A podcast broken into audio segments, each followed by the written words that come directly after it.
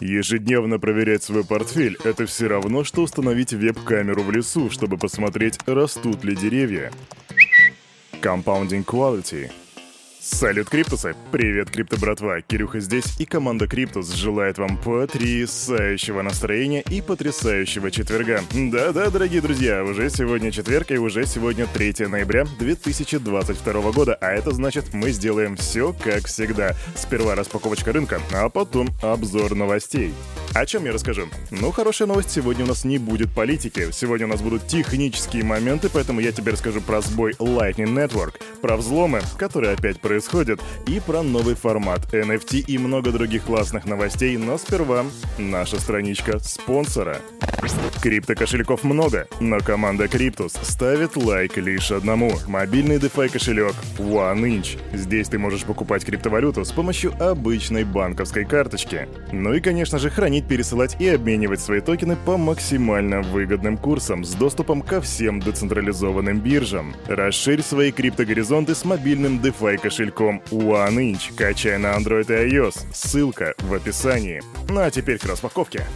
Ну что, у нас были всякие заседания, не заседания, поэтому я думаю, что сегодня будет 20 900. Смотрим. А смотрим на... На что мы смотрим? Огромный пузырь, который называется AR. Этот пузырь принадлежит протоколу, который называется Arweave. У него очень странное название, и что он делает, я в действительности не знаю. Возможно, стоит сделать свой research, и почему он так сильно растет, тоже непонятно. Бат растет на 10,6, а Хобби токен растет на 9,4, Filecoin на 8,4%, Мина 9,4%. По минусам, но серьезных минусов у нас нету. Собачья пара у нас дала примерно по 4% вниз. Что еще, что еще?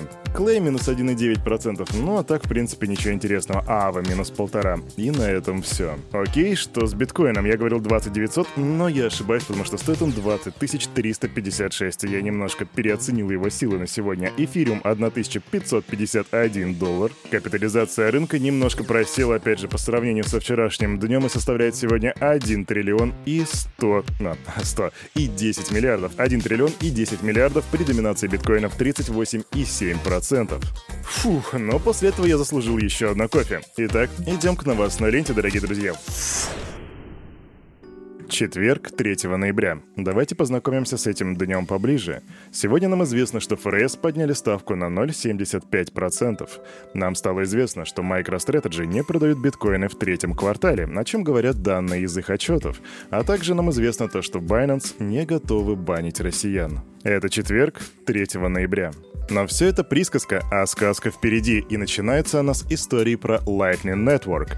Есть такой человек, его зовут Бурак Киджали, это основатель BitMatrix, и он в качестве эксперимента решил приколоться и сделать мультисиг-транзакцию, используя 998 приватных ключей из 999 возможных, то есть практически максимальное количество. И я сейчас тебя не буду грузить всякими техническими терминами, просто скажу, что там была у них некая библиотека, и там была проблема с синтаксическим анализом. Короче, они выявили критическую ошибку, и теперь ребята из Lightning все исправили. Сам же Киджали сказал, что он знал, что транзакция нарушит работу сети, однако все равно ее совершил во имя высшего блага. Да, вот так эпично он и сказал. Anyway, ситуацию уже исправили, так что все хорошо. Идем дальше. Новости Metamask. Команда выбрала NFT Bank в качестве поставщика информации по ценам на невзаимозаменяемые токены из более чем 5000 коллекций, которые доступны пользователям Web3 кошелька. По словам команды, ценообразование NFT является сложной проблемой. Каждый актив уникален, а данные по транзакциям крайне ограничены. Поэтому они выбирают NFT-банк, который позволяет им максимально объективно определить стоимость того или иного актива. Необходимость понимания соответствующей цены NFT стала очевидной, когда многие осознали волатильность активов и одновременно оценили их потенциал. Данные от NFT Bank обеспечат новые возможности интеграции NFT для MetaMask, помогая пользователям принимать обоснованные решения касательно портфеля. Так сказал SEO NFT Bank Даниэль Ким. Спроси меня, знал ли Кирюха что-нибудь про NFT Bank до того, как прочитал эту новость, и я скажу, что нет. Кирюха вообще на самом деле про NFT мало что знает, кроме того, что Энтони Хопкинсон выпускает свои NFT. А еще у нас есть камни за огромное количество долларов. Но, пожалуй, это все. А, ну еще и криптомакаки, конечно. И Mutant Ape Yacht Club, и криптопанки, и Вутерин панк. Блин, а я немало-то про NFT знаю, получается. Эх, короче, идем дальше. А, NFT, в наше время вон марки собирали, по почтам бегали, а вот это вот уж вы занимаетесь, это чепуха. Да, тут у меня новости про хобби, дорогие друзья. Китайская криптобиржа объявила о переносе своей штаб-квартиры на Карибы, при этом главным кандидатом является Доминиканская республика. Спрашиваешь, зачем? А потому что там типа сверхдружественная позиция региона в отношении криптовалют, что в принципе неудивительно. Короче, штаб-квартира хобби переносится в Доминикану, скорее всего так оно и будет. Блин, я бы себя тоже в Доминикану перенес, кстати. Новости новых технологий. И у нас тут в экосистеме Everscale начал работать первый децентрализованный маркетплейс под названием Everdeos. Everdeos. Если бы Факич услышал название этого проекта, он бы сказал, что это просто офигеть как клево, потому что он придерживается фонетического анализа. Короче, Everdeos — это что? Это полноценный Web3 проект, который с помощью блокчейна и смарт-контрактов призван изменить традиционную модель подписок на цифровые платформы. И если ты думаешь, что там будет сейчас какой-нибудь хай-тек, то на самом деле нет. Ты просто типа заходишь на сайт Everdeos, подключаешься к нему либо с помощью EverWallet, либо с помощью MetaMask и оплачиваешь подписку. Все. Я когда увидел эту новость, думал, там сейчас будет хай-тек, там будет супер какие-то подписки, хотя, с другой стороны, чего я в действительности ожидал? По факту, да, это просто ты оплачиваешь сервис подписками, как ты это оплачиваешь обычно карточкой Тинькофф или Сбербанк, просто теперь через MetaMask. Но, с другой стороны, вся эта тема, типа, децентрализованная. Хм, Децентрализованные подписки. То ли это будущее, которое нам рисовал Сатоши Накамото? Идем дальше. Рубрика «Ни дня без взломов». Крупнейшая криптобиржа биткоин-опционов, которая называется Deribit, потеряла 28 миллионов в результате хакерской атаки. Компания на данный момент приостановила вывод средств. Горячий кошелек Deribit скомпрометирован, но средства клиентов в безопасности. Потери компенсируются за счет резервов компании. Так говорится в заявлении Deribit, и в криптобирже утверждают, что проводят постоянные проверки безопасности. Они приостановили вывод средств до тех пор, пока не убедятся, что платформа безопасна для открытия. А второй взлом — это взлом блокчейна Solana. Вер... да, Solana, дорогие друзья.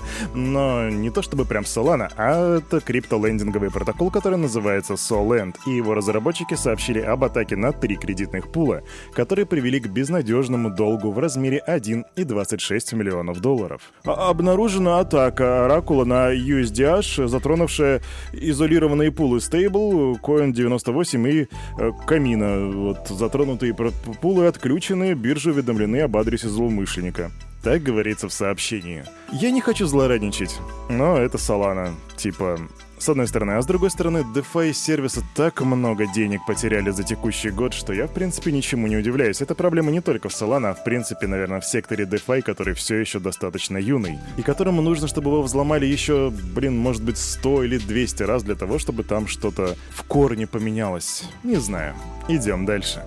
Быстро новость. Децентрализованная платформа для создания соцсетей и сообществ, которая называется SubSocial, выпустила NFT-коллекцию Spacers.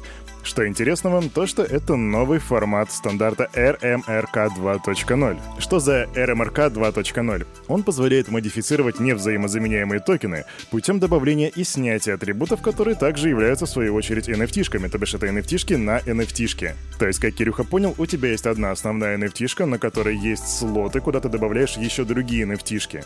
Таким образом, ты создаешь практически уникальную NFT с собственными руками. И вот в коллекции Spacers э, эта коллекция будет состоять состоять из 10 тысяч NFT-шек, и там редкость каждого из видов NFT отличается еще и количеством слотов, которые будут присутствовать на отдельно взятой картинке. Например, на морпеха можно добавить 6 слотов, на офицера 7 слотов, а на адмирала 9, то бишь 9 уникальных предметов, это уникальный дизайн. Если будущее у этой технологии вполне возможно в каких-нибудь играх. В Вангуе будет игра про автотюнинг. Вот с такими вот слотами, вот прям 100%. Идем дальше. И еще одна быстрая новость, это такой приколдоний. SEO Binance, он же Чан Пенжао, не против войти в совет директоров Twitter, если Илон Маск сам попросит. А, я тебе напомню, что недавно Илон Маск просто так вот широкого плеча выкосил абсолютно весь совет директоров Twitter, там теперь никого нету, кроме самого Илона Маска. Илон все еще принимает решение о совете директоров. Если он попросит меня сделать это, я, вероятно, буду. Так говорит Чан Пенджао. Что думаешь, что будет делать Чан Пенджао на посту директора, генерального директора Twitter? Учитывая, сколько бабок он туда занес, я думаю, там, по-моему, от 500 э, лямов, по-моему, там было, была сумма. Возможно, на это есть все шансы. В общем, пиши свое мнение в комментах. А на этом, на это утро у этого парня за вот этим микрофоном все. С вами, как всегда, был Кирюха и команда Криптус желает вам потрясающего настроения. И помните, все, что здесь было сказано, это не финансовый совет и не финансовая рекомендация. Сделай собственный research, прокачивай финансовую грамотность и развивай критическое мышление. С тобой мы уже увидимся завтра в 9.00 в пятницу. Не проспи. Пока.